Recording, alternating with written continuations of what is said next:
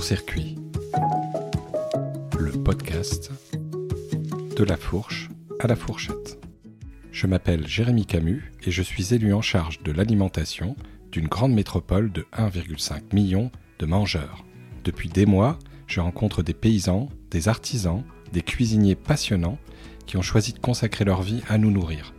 Court-circuit, c'est une série de reportages immersifs à la rencontre de ces femmes et de ces hommes, de leur histoire, de leur métier, de leurs espoirs, de leurs doutes. Dans les trois premiers épisodes, Court-circuit vous proposait de découvrir la grande aventure du pain.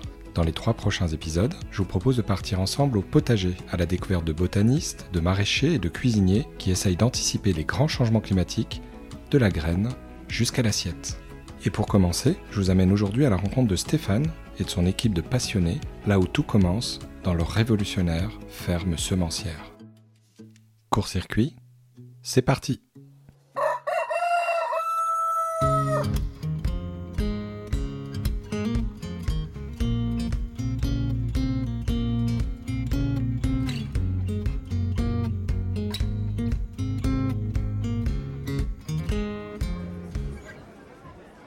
Alors quoi de plus logique pour euh, commencer cette série autour des légumes? Bah, De vous amener au marché. Et là je suis en plein cœur du, marché euh, de mon petit village où, où je viens m'approvisionner euh, quasiment toutes les semaines. Évidemment, là, je suis en face de l'étal du maraîcher où on va retrouver euh, bah, en cette période de printemps bah, des légumes d'hiver qui laissent progressivement place à, des légumes et des fruits d'été. L'étal est assez magnifique, faut le dire, et je vais m'empresser de, de faire mes emplettes avant de vous amener au centre de ressources de botanique appliquée, le CRBA, et on va retrouver là-bas euh, Stéphane Croza, ethnobotaniste, qui s'emploie maintenant depuis 15 ans avec son équipe à la fois à retrouver des variétés euh, locales anciennes, à les conserver, mais également à rechercher à travers le monde des variétés de semences qui permettraient demain de faire face au changement climatique en les multipliant et en les distribuant gratuitement au monde agricole. Alors je sais que Stéphane et son équipe euh, nous attendent, ils sont impatients de vous expliquer euh, tout leur travail. Alors le temps de finir mon marché et nous rendre au sud de la métropole, on se retrouve dans quelques instants avec Stéphane au CRBA pour découvrir tout leur travail et ses fameuses semences.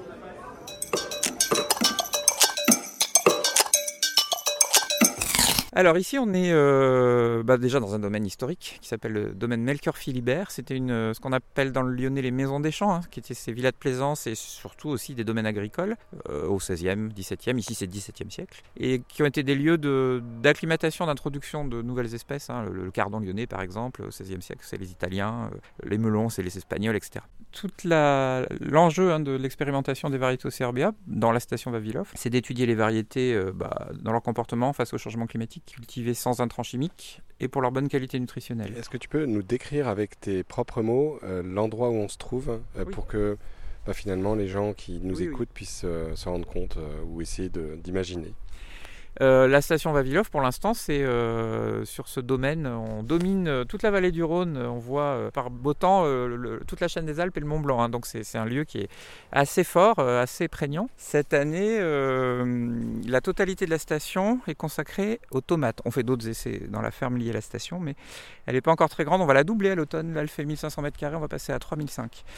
Il y a 60 variétés de tomates qu'on voit là qui viennent d'être plantées il y a, une semaine et euh, on fait des essais de culture de tomates de plein champ. Voilà pour, euh, les agriculteurs, pas de tuteur. euh. J'avais découvert ça, enfin ça existe un peu, quasiment plus en France, mais euh, au cours de l'expédition qu'on a fait dans le Caucase avec l'Institut Vavilov de Saint-Pétersbourg, euh, vraiment toute cette région de la Russie, euh, c'est une région qui est spécialisée dans la, production de, tomates à conserve, notamment en lactofermentation, parce que ça, permet aux gens de passer l'hiver, quoi, vraiment.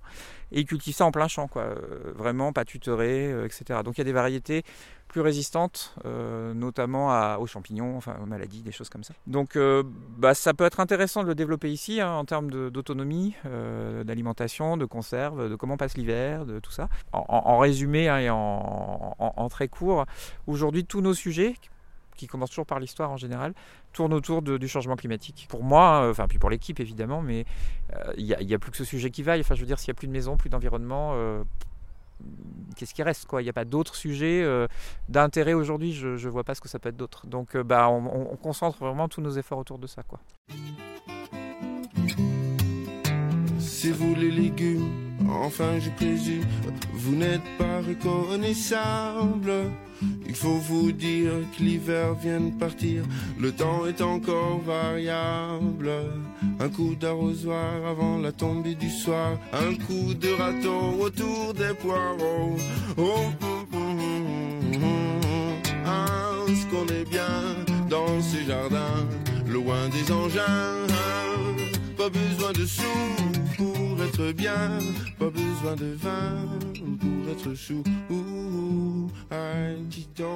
Euh, Nikolai Vavilov, donc qui est un des pères de la génétique mondiale, qui est, euh, alors c'est pas lui qui est à l'origine, mais enfin il a dirigé pendant très longtemps euh, l'Institut Vavilov de Saint-Pétersbourg, qui est la quatrième mais plus ancienne banque de semences au monde. Euh, elle a été créée en 1898, il l'a dirigée à partir de 1917 par là. Il a eu cette idée d'organiser des expéditions de son vivant dans le monde entier. Il est allé chercher, euh, et d'ailleurs il a identifié pour la première fois ce qu'on appelle les centres de primo-domestication des plantes, c'est-à-dire l'endroit où l'humanité a domestiqué pour la première fois bah, tout ce qui nous nourrit aujourd'hui, euh, la pomme de terre, le blé, le maïs, le soja, etc. Donc il a fait le tour du monde, il a collecté 260 000 espèces et variétés de son vivant, 70 000 variétés de blé. Bon, la Russie, évidemment, à l'époque, hein, ça nous parle aujourd'hui, euh, malheureusement à nouveau, mais voilà, le grenier à blé de l'Europe, l'Ukraine, la Russie, etc. Depuis 70 ans, l'agriculture euh, crée des variétés en laboratoire qui, grâce à la chimie, s'adaptent euh, à tous les terroirs, tous les lieux, en tout endroit. Vavilov n'avait pas ces moyens-là à l'époque, et, ce qu'il avait vraiment senti, c'était que pour pouvoir s'adapter à plein d'endroits, plein de territoires, plein de terroirs, plein de microclimats différents, il fallait la plus grande diversité génétique possible.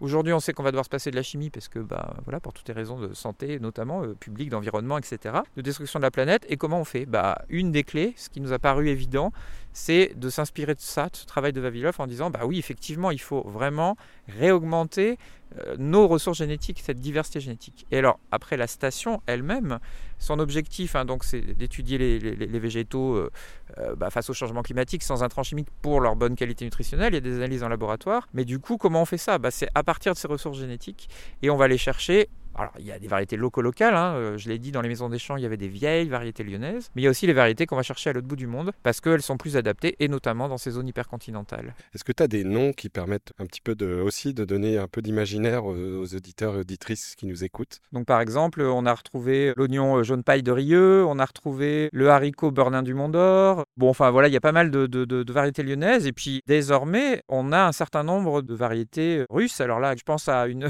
ça m'avait fait rire, à une échalote blanche, délicieuse. Et son nom, en traduisant de russe en français, c'est le rêve de la ménagère. Ou euh, bon, voilà. Alors évidemment, je dis ici, euh, ça fait rire, mais euh, n'empêche que cette variété, elle se conserve vraiment bien, elle est très productive, elle est délicieuse. Et c'était vraiment trouvé dans les jardins lors de l'expédition dans le Caucase de 2015. Les gens l'ont depuis 60 ans dans la famille, entretenir la même variété d'échalotes multipliée de bulbes chaque année pendant 60 ans, en principe, ça dégénère, ça, enfin, c'est, juste pas possible, quoi. Et on parle de biodiversité euh, depuis le début, hein, quasiment. Et là, c'est une illustration parfaite de bah, le patrimoine, quoi, la, diversité du patrimoine qu'on peut avoir et, qu'on, essaye ici de remettre euh, à l'honneur. Par rapport aux travaux de Vavilov lui-même, il a été visionnaire quand même dans, bien des domaines. Il avait conscience qu'on est complètement dépendant de notre environnement. Aujourd'hui, c'est simple, hein, on appuie sur le bouton, on a de la lumière, on ouvre le frigo, on a à manger, mais euh, ça vient de quelque part, ça ne se passe pas comme ça d'un claquement de doigts. Et donc c'est vraiment ces sujets-là euh, qu'on remet au centre de nos travaux aujourd'hui.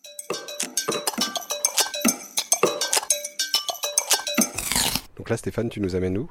Et là, on va visiter la serre où on est en train d'acclimater euh, des nouveaux agrumes, euh, puisque petit à petit on va tester de la culture d'agrumes euh, en pleine terre et d'abord on, les teste un peu plus au chaud et puis après on les sort. La, serre là c'est vraiment euh, un peu un rêve de gosse, avoir une belle serre en verre du 19e siècle avec des végétaux qu'on essaie, qu'on acclimate, etc. C'est un peu mon dada. Et du coup on entre. Et voilà on a toutes sortes d'agrumes un peu, euh, un peu rares, pas très connus. Il y a des citrons rouges, du cédra, qui est vraiment l'ancêtre de nos agrumes. Puis des choses beaucoup plus modernes, par exemple des mandarines à peau et à, chair rouge, mais rouge euh, noir quasiment. Ah, puis ça là Alors cette petite plante insignifiante, parce que c'est aussi une des idées, c'est de montrer aux gens euh, les plantes sauvages à l'origine de nos plantes domestiques. Ça, c'est une aubergine sauvage. Je l'ai trouvée euh, par hasard euh, sur l'île de Porquerolles. Il y en avait un carré, là, 2-3 mètres carrés, et donc j'ai ramené cette aubergine sauvage pour pouvoir la montrer. On va montrer du poivron sauvage, des choses comme ça. On va où maintenant alors? On va aller à la ferme semencière, on va aller voir un petit peu ce qui se passe là-bas. On a fini maintenant euh, quasiment, mais il y en a encore un petit peu, la production de plants. Et on va retrouver qui là-bas, tu m'as dit? Alors on va retrouver Victor, qui est euh, responsable, de, qui est chef d'exploitation en CRBA. Euh, on est en train de voir en ce moment un peu comment organiser toutes ces questions de distribution des semences aux agriculteurs.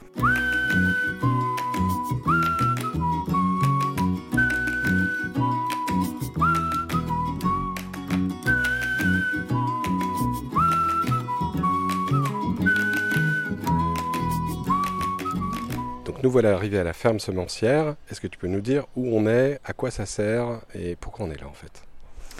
Alors là, on est dans la partie euh, vraiment euh, en, en aval de tout ce qu'on fait, puisque au départ, donc, on a ces conservatoires de graines qu'on teste à la ferme et, dans la station Vavilov. Et ensuite, euh, une fois qu'on a produit les semences, euh, on vient les, apporter ici pour les nettoyer, les conditionner, euh, vraiment gérer toutes les variétés à partir desquelles on travaille, pour ensuite les distribuer aux agriculteurs. Voilà. Et là, bah, on est en pleine fin de saison de production de plants. On va aller voir la serre puis rencontrer l'équipe. Donc bah, je te présente Victor, qui est notre, euh, notre chef d'exploitation. quoi de mieux pour faire connaissance que d'être sous une serre euh, Bonjour Victor. Bonjour. Euh, donc ici c'est la serre à plan du CRBA, donc une serre d'une centaine de mètres carrés. dedans on y fait tous nos plans donc, pour les essais agronomiques, les plans pour les cultures du conservatoire et les plans pour la ferme semencière. Donc c'est à partir de ces plans que, qu'on va faire nos cultures donc, de plein champ et qui serviront soit pour faire des porte-graines, donc sur lesquels on va récolter les semences, soit pour, euh, bah, par exemple, pour les tests agronomiques, pour euh, étudier les comportements des plantes, pour peser les rendements, pour étudier leur comportement face à la sécheresse. Il y a deux parties, j'ai l'impression. Exactement. Alors sur le haut, euh, donc c'est une zone de culture classique sous serre. Donc là, on est en plein aménagement et les cultures vont être plantées aujourd'hui. Par exemple, juste avant qu'on vous interrompe, vous étiez en train de faire quoi? Alors là, on est en train de mettre les fils d'acier qui vont servir de tuteurs pour les tomates et pour les haricots et le bas donc dédié au plan avec nos tables de culture, six tables de culture, trois qui sont chauffées du coup pour produire les plants de solanacées qui demandent plus de chaleur. Euh, une aubergine par exemple c'est 25 degrés minimum pour que le plant euh, arrive à, maturité à temps. On, peut aller voir, allons-y. Donc ici les melons, une trentaine de variétés euh, qui vont être comparées sur le terrain donc, par notre agronome. L'objectif c'est de trouver un melon de plein champ résistant et qui demande assez peu d'eau. Donc on va mettre ces 30 variétés côte à côte, les comparer et puis choisir les meilleures pour ensuite les distribuer aux agriculteurs. Euh, de ce côté, on a plutôt donc des, plans pour le conservatoire. Ces plans-là vont être dédiés pour faire les fameux porte-graines. Pour expliquer, donc les, semences conservées au conservatoire ont une durée de vie euh, qui dépend de l'espèce. Et donc à intervalles réguliers, il faut renouveler ces semences euh, en recultivant en fait, des porte-graines et pour récolter de la semence fraîche. Dans les variétés qu'on voit ici, il y, a des variétés qu'on connaît, qu'on connaît moins. Euh, en fait, on a à peu près tout ce qui existe euh, entre 30 et 40 espèces, je dirais, cette année. Alors, on a de l'aubergine, du poivron, de la tomate, des courges, du melon, basilic, ciboulette. Mais après, il y, a, pas mal de, choses différentes. Par exemple, pour les melons dont parlait Victor, 30 euh, variétés, testées en plein champ. Aujourd'hui, les agriculteurs nous disent, bah, en agriculture biologique, du melon de plein champ, il n'y en a plus, on n'arrive plus dans, le catalogue actuel, les catalogues actuels on ne trouve pas de variété adaptée. Donc on cherche, c'est vraiment d'aller chercher une grande diversité, euh, aussi bien de variétés locales que de variétés internationales, et notamment dans les zones hypercontinentales. Euh, bah, par exemple, on avait fait l'expédition dans le Caucase, là on envisage l'Arménie. Euh, l'idée c'est d'aller vraiment dans des zones climatiques extrêmes. Quoi. le Daghestan par exemple, où on a ramené des, semences, hein, c'est au-dessus de l'Iran. L'amplitude thermique c'est moins 20 plus 53 degrés. Donc bah, ici, voilà, il n'y a pas ces conditions-là, donc on, va tester un peu tout ça, mais évidemment on continue de, sauver euh, et de sauvegarder et de tester, voir s'il va s'adapter au changement climatique, le patrimoine horticole local. On va faire des essais euh, à partir de, plantes sauvages aussi. C'est-à-dire que à l'état sauvage, la plupart des espèces, avant qu'elles soient domestiquées, Elles sont résistantes de fait, parce qu'elles sont depuis des millénaires euh, dans cette zone-là adaptées. Et euh, Victor a eu cette idée avec Domiti, hein, qui est agronome au CRBA, de tenter de greffer euh, sur du, du, sauvage pour voir ce que ça peut donner à la fois en résistance à la sécheresse et bien sûr aux maladies. Dans le but toujours de trouver un melon de plein champ pour les agriculteurs, cette année on avait au CRBA une variété de melons très productive, très, très résistante, mais le melon était très mauvais.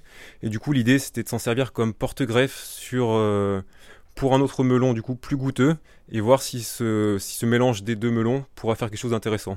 Intéressant, ça veut dire que à la fois c'est goûteux, mais en plus ça serait résistant. Exactement, que le, la résistance du porte-greffe euh, soit amenée du coup sur la variété qui est greffée dessus.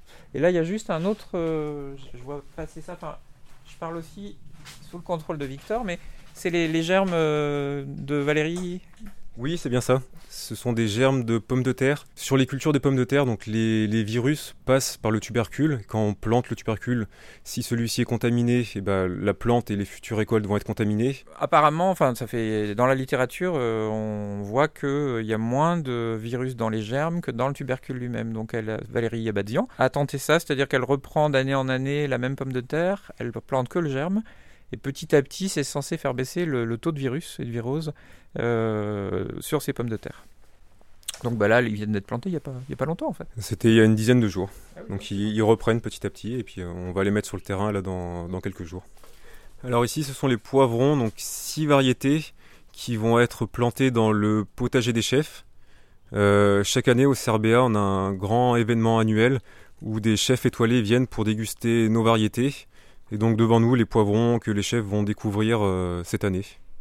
Et donc là, par exemple, cette collaboration avec les chefs, ça sert à quoi en fait? Il vous aura pas échappé que la plupart des variétés euh, que vous mangez euh, dans votre quotidien ont été créées par l'industrie, euh, au service de, l'industrie agroalimentaire, mais on vous a jamais demandé votre avis. Le problème, c'est qu'on ne demande même plus l'avis de l'agriculteur en fait aujourd'hui. C'est-à-dire que ce sont des variétés qui sortent de laboratoire et puis voilà, on doit cultiver ça parce que c'est productif, il y a du rendement, etc. Nous, on pense qu'il faut vraiment associer tous les usagers l'agriculteur bien sûr, le consommateur, vous, moi, mais aussi les chefs parce que faire tout ce travail de recherche, euh, de sélection, etc., c'est super, mais si ça n'a pas bon goût, bah dommage. Donc du coup, on, on leur demande de nous aider. L'année dernière, ça m'avait beaucoup frappé parce que ça aussi, c'est l'intérêt de la collaboration avec les chefs. Alain Alexanian me dit Ah, tu vois, ce melon, euh, il n'est pas du tout euh, typique pour un consommateur lambda, mais euh, moi je le vois bien, je l'ai goûté à la poêle, vraiment cuit 30 secondes avec un tout petit peu, oh, je ne sais plus quels étaient les ingrédients, mais enfin, j'imaginais pas du tout faire cuire du melon, quoi. Ou quand, au tout début du CRBA, on avait trouvé une, énorme courge fourragère qui s'appelle Blanche du Dauphiné, qui fait 50 kilos, enfin un truc. Je lui dis Tu sais, c'est pas terrible, quoi. Et en fait, il est revenu six mois plus tard en me disant Génial, c'est ce que je cherchais depuis toujours parce que je voulais faire une raviole entièrement végétale. Donc il a fait l'enveloppe de la raviole, il a remplacé la pâte quoi, par cette courge qui est pas très très goûteuse mais qui tient bien la cuisson et euh, qui lui a permis euh, voilà, de faire une recette que bah, j'aurais pas imaginé. Bon là ça c'est déjà très élaboré, mais faire revenir euh, une tranche de melon comme un tourne d'eau, voilà, c'est pas compliqué quoi. Donc bah, c'est ça l'apport en fait.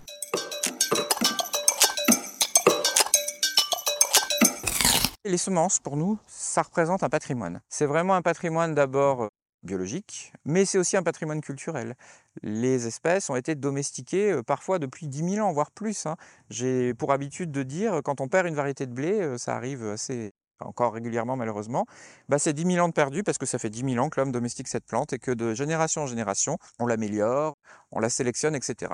On a perdu 70% de nos ressources génétiques mondiales au cours des 70 dernières années. C'est pas nous qui le disons, c'est la FAO, hein, qui est l'organe agricole des Nations Unies. Pour s'adapter face au changement climatique, plus on a de solutions, plus on a de diversité, plus on a de chances de s'en sortir. Plus on va réduire, plus on va standardiser, moins on aura d'espèces et de variétés, bah, moins on a de chances de s'en sortir. C'est mathématique. On pense aujourd'hui que ce patrimoine nous appartient à tous. C'est pas nécessairement pour nous euh, quelque chose de mercantile. C'est quelque chose auquel les gens doivent avoir accès. Respirer, boire, se nourrir, ça fait partie des besoins fondamentaux des hommes. Et du coup, on a créé une ferme semencière qui distribue gratuitement les semences aux agriculteurs. On ne vend pas sciemment les semences, ça ne fait pas partie du modèle économique parce que c'est notre patrimoine et qu'un patrimoine ça se vend pas, ça se préserve, ça se diffuse, ça se conserve, ça se valorise, mais à mon sens, ça ne se vend pas. Merci Stéphane pour toutes ces explications, c'était passionnant. J'espère en tous les cas que ce sera apprécié également par nos auditeurs et auditrices, mais je n'en doute pas. Merci Stéphane. Merci à toi, à bientôt.